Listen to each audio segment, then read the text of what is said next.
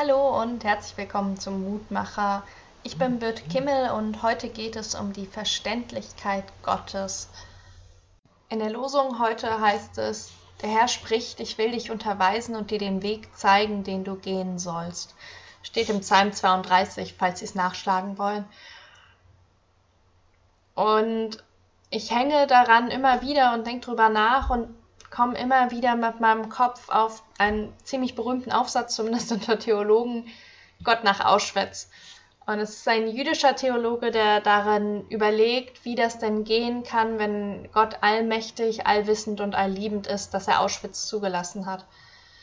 Und er kommt zu dem Schluss, dass Gott wohl nicht allmächtig sein kann, weil es ihm so wichtig ist, dass Gott in der Beziehung zu den Menschen steht. Und wenn Gott in der Beziehung zu den Menschen steht, dann kann er nicht unergründlich sein. Dann muss man ihn irgendwie verstehen können. Und dieses, die Wege des Herrn sind unergründlich, findet er nicht zufriedenstellend. Und ähm, er stellt sehr schön vorher dar, warum sich diese drei Adjektive allwissend, allliebend und allmächtig vor diesem Hintergrund ausschließen. Und ich finde es sehr sympathisch, deswegen erinnere ich mich auch noch so stark an diesen Aufsatz, diese Beziehung von Gott so stark in den Vordergrund zu stellen, dass Gott einer ist, der mitgeht, der in unserem Leben Einfluss haben will darüber, wie er mit uns redet und uns einen Weg zeigt, aber den wir auch verstehen können. Vielleicht niemals vollständig. Darum geht es, glaube ich, auch nicht, aber dass Gott nicht so was völlig Entrücktes ist, wovon wir gar keine, ja, dass, dass Gott nichts ist wie richtig hohe Chemie, von der ich gar nichts verstehe sondern Gott was ist, was in meinem Leben aktiv ist und hineinspricht und verständlich sein kann.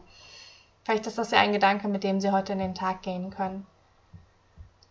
Wenn Sie möchten, lade ich Sie ein, mit mir zu beten. Gott, manchmal stelle ich mir dich vor wie das Meer. Du bist viel größer und tiefer, als ich es überblicken kann.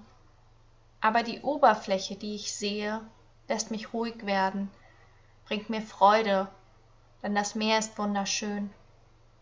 Und wenn ich dich weiter anblicke, kann ich immer wieder Neues entdecken, genauso wie im Meer. Deswegen lobe ich deine Schönheit. Amen. Das war's für heute. Morgen hören Sie an dieser Stelle wieder Sonja Oppermann. Tschüss.